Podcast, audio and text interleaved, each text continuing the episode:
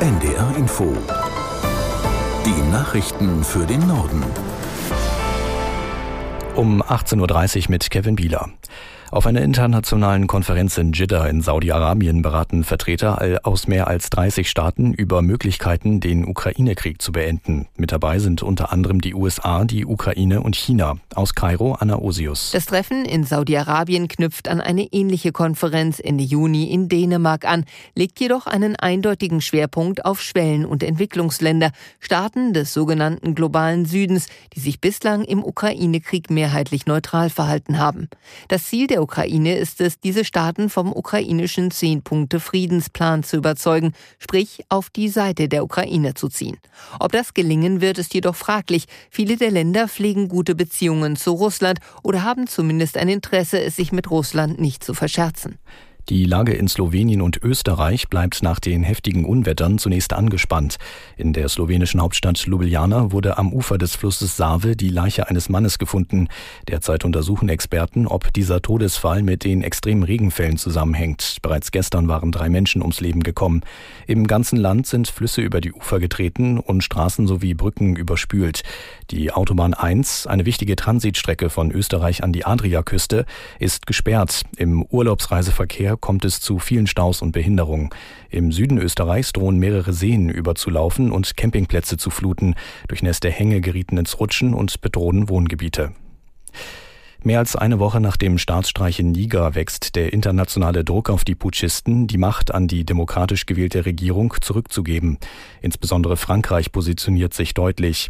Das Außenministerium in Paris erklärte, Frankreich unterstütze stark und entschlossen das Ziel der westafrikanischen Wirtschaftsgemeinschaft ECOWAS, Präsident Basum wieder einzusetzen. Morgen läuft ein Ultimatum der ECOWAS aus, die mit einer Militärintervention in Niger droht.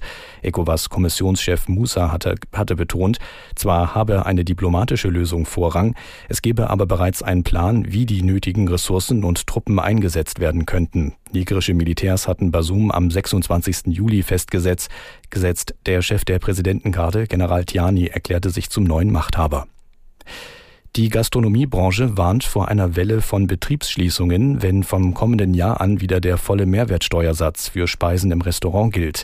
Die Geschäftsführerin des Hotel- und Gaststättenverbandes DEHOGA, Hartges, sagte den Zeitungen der Funke Mediengruppe, bei einer Rückkehr zum höheren Steuersatz seien 12.000 Betriebe in ihrer Existenz gefährdet. Aus Berlin, Lothar Lenz. Während der Corona-Pandemie war die Mehrwertsteuer auf Speisen im Restaurant von 19 Prozent auf 7 Prozent gesenkt worden. Die Bundesregierung wollte damit die Gastronomiebetriebe entlasten, die durch Lockdowns und Gästemangel Umsatzeinbußen hatten. Dann stiegen durch den Ukraine-Krieg die Energiekosten drastisch und der Steuernachlass wurde verlängert. Zum Ende dieses Jahres aber soll er wegen der angespannten Haushaltslage auslaufen.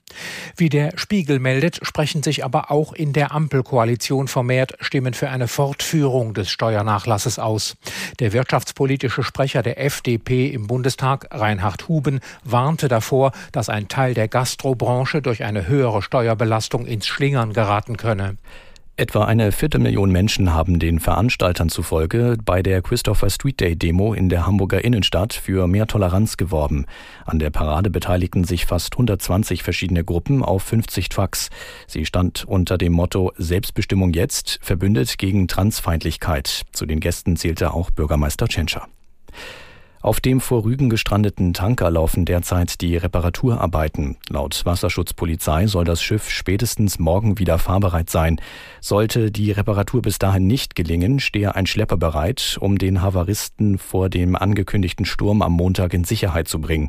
Der Öltanker sei schwimmfähig, könne aber nicht manövrieren. Das Schiff liegt seit Beginn der Woche etwa 20 Kilometer nördlich von Rügen. Das waren die Nachrichten.